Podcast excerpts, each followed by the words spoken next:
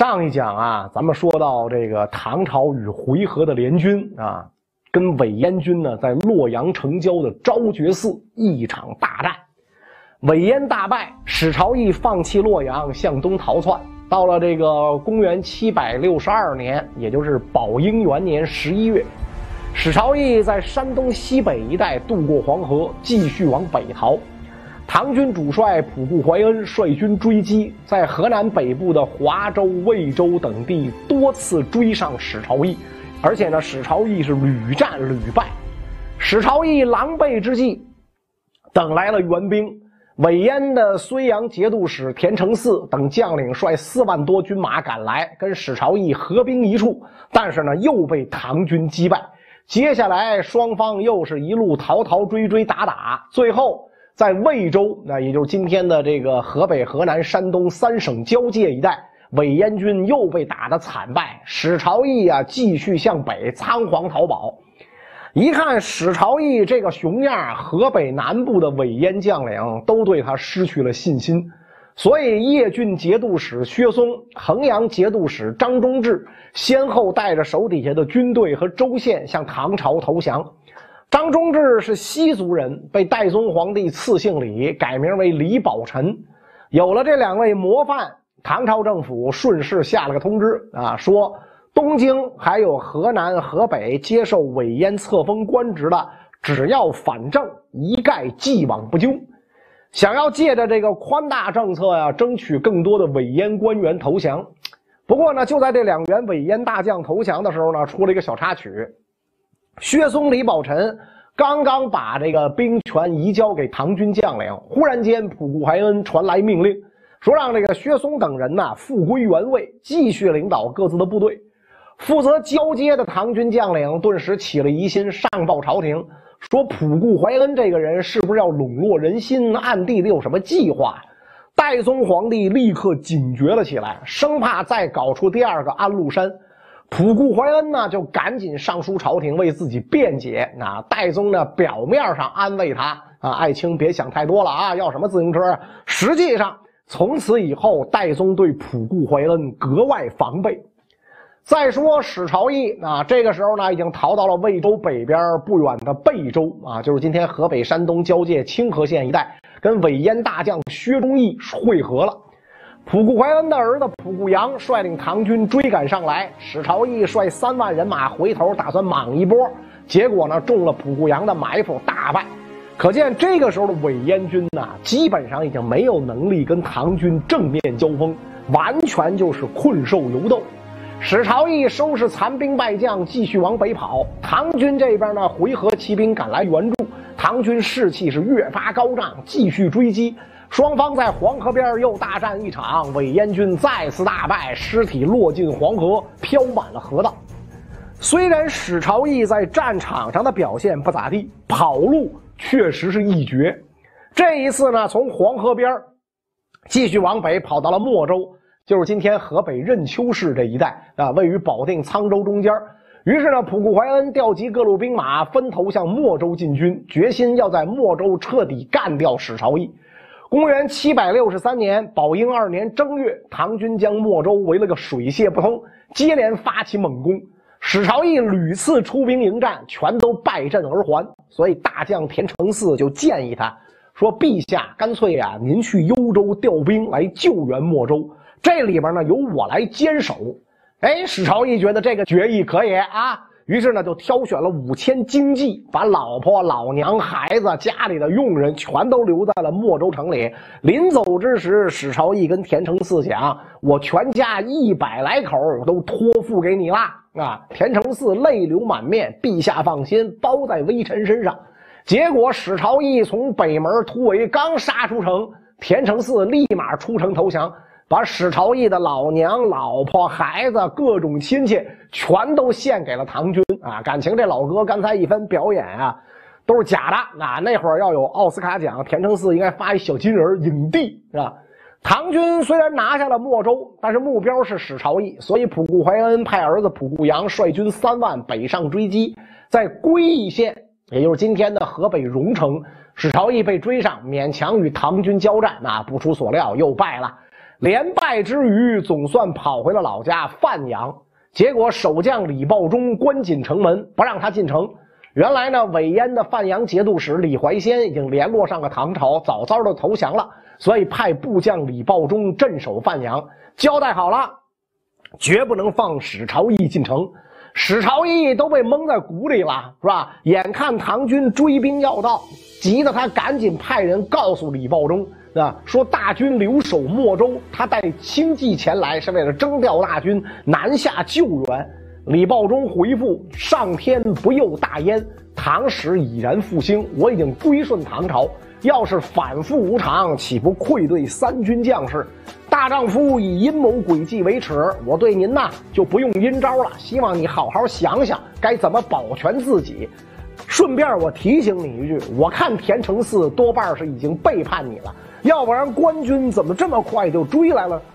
史朝义听完这话，知道自己彻底是众叛亲离了，那心里绝望到了极点，苦苦哀求：“啊，说我从早晨就一路跑到现在，水米没打牙，没吃过饭，是吧？您管顿饭行不行？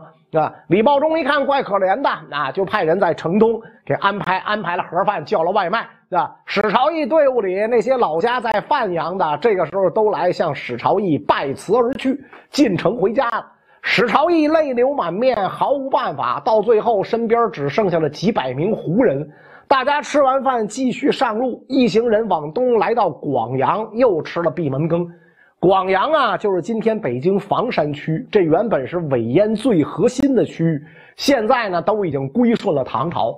史朝义思来想去，琢磨着汉人的地盘无处可去，不如往北投奔西族和契丹吧。走到半道，李怀仙的军队追上来，史朝义走投无路，在树林里上吊自杀，投环自尽。李怀仙把他的脑袋割下来，送到长安，就献给了戴宗。至此，从唐玄宗天宝十四载（公元755年十一月），安禄山起兵造反。到唐代宗宝应二年（公元763年）正月，史朝义自杀，延续七年零三个月的安史之乱彻底平定。叛乱过程当中，唐朝历经玄宗、肃宗、代宗三代皇帝，官军统帅从封长清、高仙芝到郭子仪、李光弼，换到最后的普固怀恩。叛军首领呢换了四茬啊，安禄山、安庆绪、史思明、史朝义父子轮流当了伪燕皇帝，这可以讲啊是唐朝历史上最漫长的七年，啊，所以咱们讲了这么多集，对吧？胜利的消息传遍全国，各处州县是万人空巷，欢庆来之不易的胜利。此时此刻，诗圣杜甫、杜工部正在四川避难。听到叛乱平定的消息，欣喜若狂，激动的鼻涕眼泪流了一身，当即挥毫泼墨，写下了千古名篇《闻官军收河南河北》。诗中写道：“剑外忽传收蓟北，初闻涕泪满衣裳。却看妻子愁何在，漫卷诗书喜欲狂。白日放歌须纵酒，青川作伴好还乡。”即从巴峡穿巫峡，便下襄阳向洛阳。杜甫啊，已经是按捺不住激动的心情，迫不及待的要坐船还乡了。啊，当时不知道有多少人是吧，像杜甫一样，因为战乱流离在外，是吧？所以此时也都是兴奋的收拾行李，准备回家。可是，当他们真的回到家乡以后，看到的却是这样的一番景象：寂寞天宝后，原庐弹蒿篱。我里百余家，事乱各东西。存者无消息，死者为尘泥。见子因阵败，归来寻旧兮。久行见空巷，日受气惨凄。但对胡雨离，树毛怒我啼。啊，园子里、家里只剩下杂草吉利。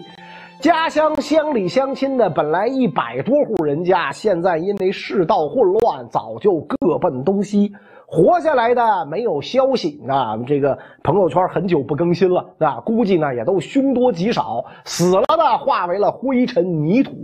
我回来找家乡的旧路，走了半天，只能看见空空的巷子，一片萧条凄惨。家园被狐狸野猫占领，一个个竖起毛来冲我叫唤，宣誓主权。啊，你来干嘛？我老子跟这儿盘踞半天了。啊，这到底是我的家呀，还是这个狐狸野猫的家？是吧？房子没了可以再盖，土地荒了可以重新开垦。最可怕的是什么呢？存者无消息。死者为尘泥，人没了是最致命的啊！所以安史之乱给唐朝造成的最主要的伤害就是什么呢？人口啊！古代社会人口是整个国家的根本，有了人口才有劳动力啊，才有足够的税收。所以古代衡量一个这个清官啊，衡量一个人是不是能力啊，你是不是能干，主要看三条标准：那户口增、田野辟、赋税平。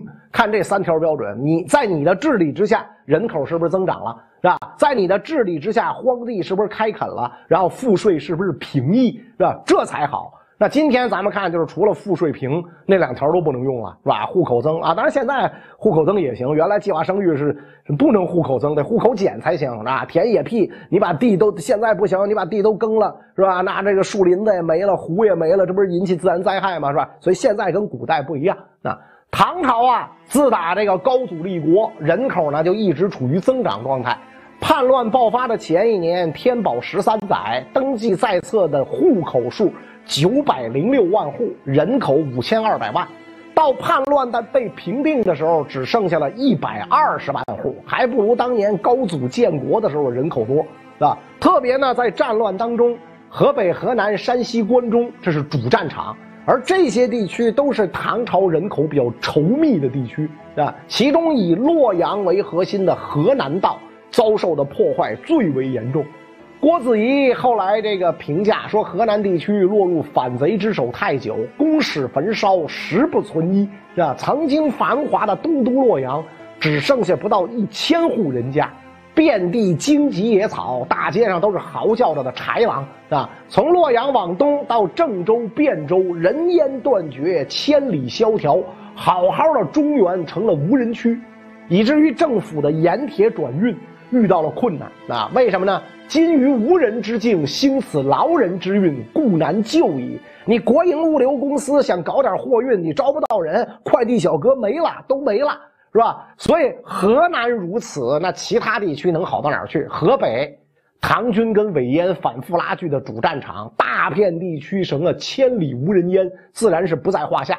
关中地区是面临着另一个严峻的问题：经济户口减号大半，职员如旧，何以堪之？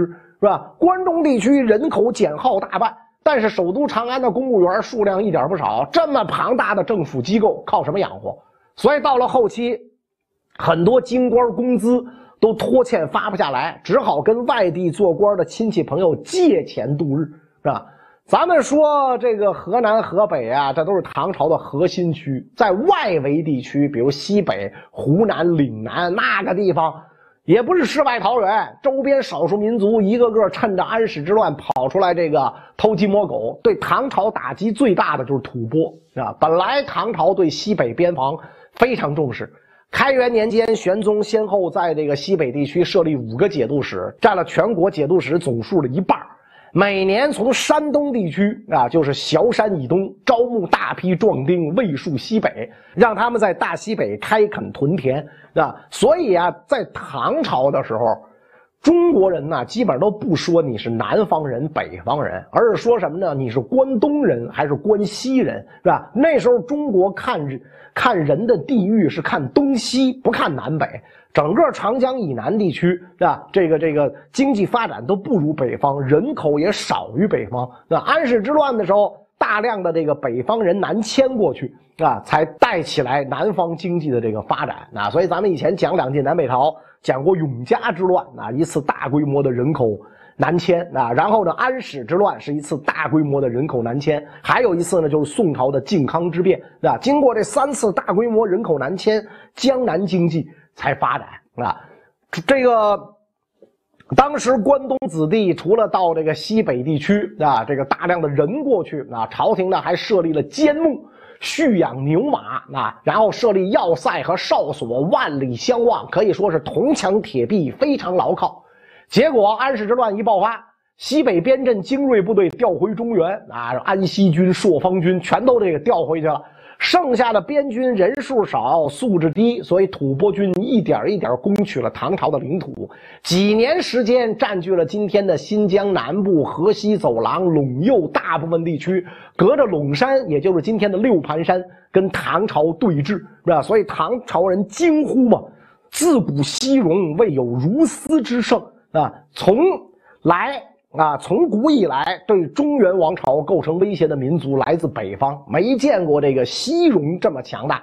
在这个南方啊，造成破坏最严重的呢是西元蛮。西元蛮呢也叫黄洞蛮，是居住在西元的一帮少数民族的统称，得名于西元这个地方。这里呢属于唐朝的岭南西道。大体上呢，相当于今天的这个广西西南部啊，所以呢，这个西元蛮呢，很有可能就是今天壮族同胞的祖先啊。安史之乱爆发之后，从肃宗到德宗年间，是吧？西元蛮各部落在黄乾耀等酋长的带领之下，发动叛乱，攻取广西十几个州，合众二十万，占地数千里，分封诸王，设置官吏。西元蛮所到之处，焚烧房屋，劫掠男女，造成的破坏一点不亚于安史之乱。当时唐朝主力忙着对付安史叛军，没有精力管这个岭南那么远的地方，导致西元蛮的叛乱持续四年多，直到乾元年间，也就是公元七百五十八年，都没能平定。这个时候，唐王朝第一次收复两京，腾出手来了，处理一下这个西元蛮叛乱。肃宗皇帝派遣中使见这些蛮族首领，下诏书，只要投降，赦免叛国之罪。结果这帮蛮子就分成了两派，投降派和顽抗派，内部打起来，双方一年之内干了二百场啊！最后坚持不投降的顽抗派领袖黄乾耀，连同另外几个酋长被杀，剩下的顽抗派呢被绑着带去见唐朝官员。唐朝对南方少数民族一向攻心为上，这次呢也不例外。唐朝官员直接给这帮蛮子松绑，全部释放，赏赐布帛，安抚他们。结果随着中原战事的变化。西元蛮后来又叛乱，甚至一度打到今天湖南省境内，占领了多座州城。虽然这些叛乱被官军平定，但是西元蛮对岭南、湖南一带造成的破坏啊，确实非常严重。这些地方本来就人烟稀少，经济落后，这么一折腾，人烟更加稀少，经济更加落后。除了这个少数民族骚扰，唐朝的重要产粮区江南一带遭遇严重旱灾，饿死不少人。这些地方虽然不是主战场，但是呢，人口户数都有不同程度的减少。想要恢复元气、充实人口、发展生产，那就得甩开膀子干，是吧？但是李唐王朝没有办法开动全部国家机器，只要稍微一动胳膊，肘腋之患就会弄得唐朝嗷嗷的疼。那是谁拽唐朝的胳膊呢？这就是安史之乱最严重的一个后遗症——藩镇割据。藩镇割据的问题啊，源于安史之乱末期的那些投降将领啊。其实呢，咱们听这个前面那些集讲这个平定安史之乱的过程，唐朝基本上是靠藩镇打藩镇，中央禁军不顶用，你是靠朔方军打这个河东军，实际上就是这么个意思，是吧？后来呢，这个。在这个安史叛军将领投降的时候，唐朝为了做样子给那些还在抵抗的人看，就让他们仍然掌握原来的兵权啊，驻守原来的军阵啊。所以那些伪燕将领一看，耶，投降唐朝一点损失都没有，于是纷纷归降。史朝义死后，戴宗也不想清洗这些将领，为什么呢？因为朝廷受不了再打仗。就算再打，想要消灭这些势力也不是一件容易的事儿。因此呢，这个唐朝就采取了比较妥协的方案，保留这些将领的军队和官职。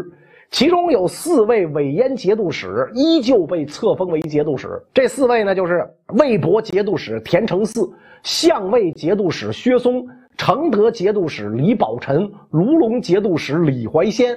后来薛嵩的地盘呢，被这个田承嗣吞并。剩下三个节度使几乎瓜分了唐朝整个河北道，也就是韦燕曾经在河北地区的大部分地盘，被称为河北三镇。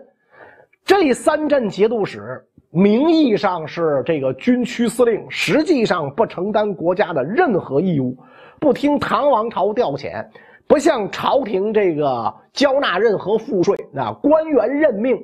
朝廷也插不上手啊！所谓这个这个共赋不入于朝廷，版籍不达于天府啊！节度使的位子，父死子继，兄终弟及，有的时候呢，就干脆由藩镇军中诸将推举，根本就不搭理朝廷，俨然就是三个国中之国。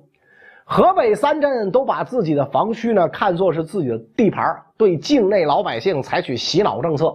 导致辖区内人民只知有藩镇，不知有朝廷，老百姓都不认为自己是唐朝子民啊，反而把自己啊看作是蛮夷一样的外邦人。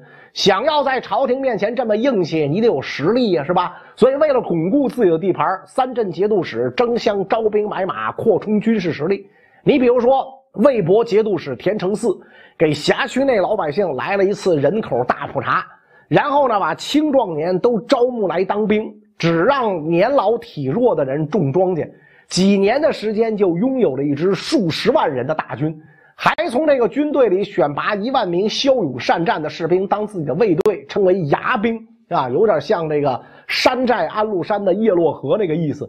田承嗣这么搞，其他节度使也不甘人后啊，结果就是朝廷拿他们毫无办法。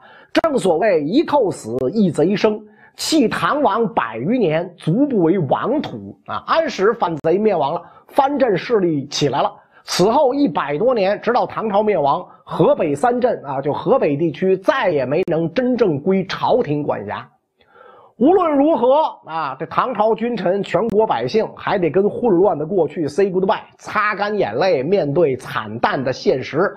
安史之乱平定俩月之后，宝应二年三月，代宗先后为爷爷玄宗、爸爸肃宗举行了隆重的葬礼。那这爷俩的尸体啊，在长安大明宫停放了将近一年，终于能够踏踏实实长眠地下。七月初一，群臣给代宗皇帝上尊号啊，宝应元圣文武孝皇帝。十天之后，代宗改元广德，册封嘉奖所有平叛功臣。面对百废待兴的局面，李唐王朝将何去何从呢？咱们下一集再说。